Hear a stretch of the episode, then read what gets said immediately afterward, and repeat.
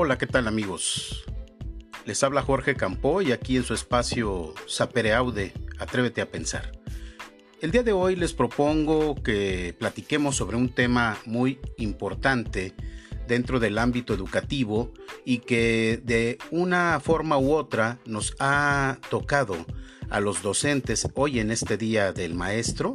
Quiero dedicar este podcast a todos los profesores, a todos los maestros de todos los niveles educativos, tanto de México como del mundo entero, para reflexionar sobre algo que nos ha tocado vivir como docentes en esta pandemia del SARS-CoV-2 la COVID-19, que nos ha mantenido a distancia de nuestros alumnos y que nos ha dado también la posibilidad de poder experimentar otro tipo de manejo educativo y de ambiente educativo, lo cual ha enriquecido de manera muy importante la trayectoria de nosotros los docentes y nos ha proporcionado también el desarrollo de habilidades impensables en otro contexto.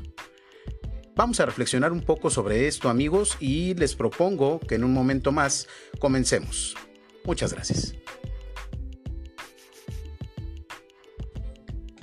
Sin duda alguna, una de las claves importantes para el desarrollo de una clase o el desarrollo de contenidos temáticos en un programa educativo es una habilidad fundamental que el docente deberá desarrollar si es que no la posee ya de suyo.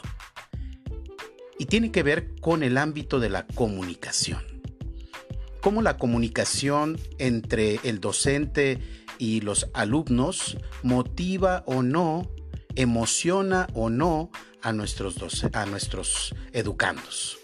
Es importantísimo el ámbito de la comunicación Pocas veces nos hemos puesto a reflexionar qué tanto impacto tenemos nosotros como comunicadores en la educación.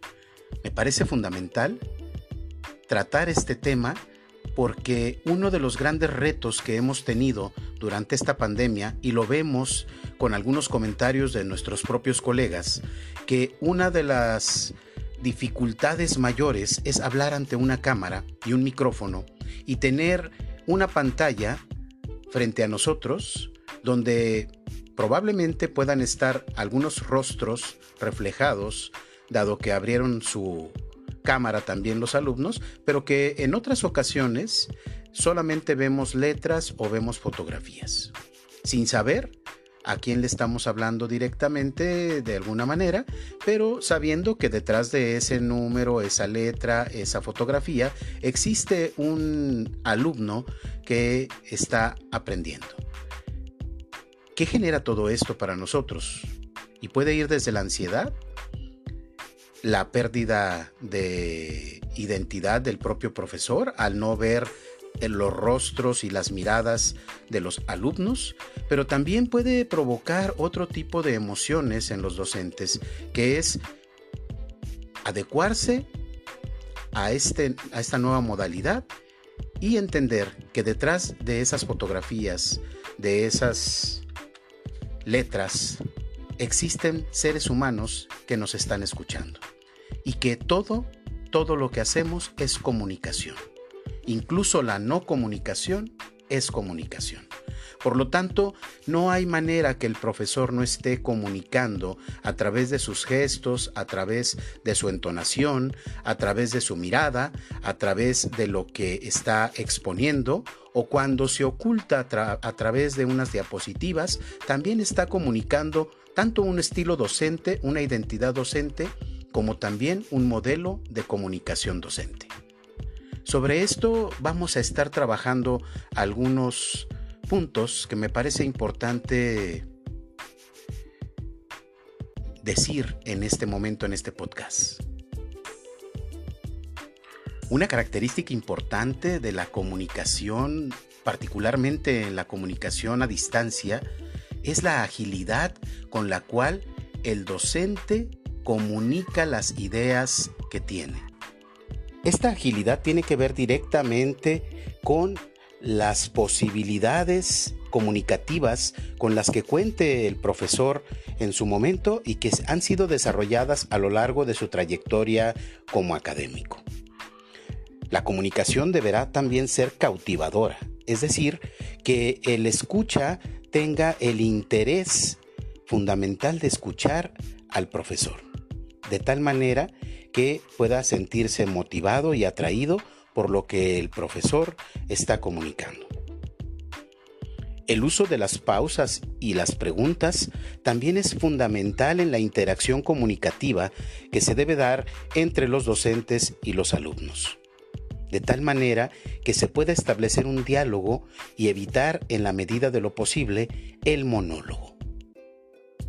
Por lo tanto, el discurso de los profesores deberá ser fluido, es decir, un discurso basado en el conocimiento de una gran cantidad de palabras que puedan incentivar y emocionar a nuestros alumnos. Es fundamental la organización de los contenidos, pero de una manera lúdica, es decir, aquello que pueda emocionar, pueda hacer atractivo lo que se está revisando, ya sea de la vida cotidiana o sea de la parte académica. Es también fundamental generar un ambiente cordial dentro del ámbito digital, de tal manera que hagamos partícipe a los alumnos de los contenidos curriculares, pero también de un ambiente emocional que proporcione una cordialidad, una tranquilidad y una seguridad en nuestros estudiantes, de tal manera que vayamos más allá del desarrollo de los contenidos académicos. Por lo tanto, la interacción verbal juega un papel muy importante. Este ambiente de cordialidad se da a partir de abrir el diálogo y dejar el monólogo.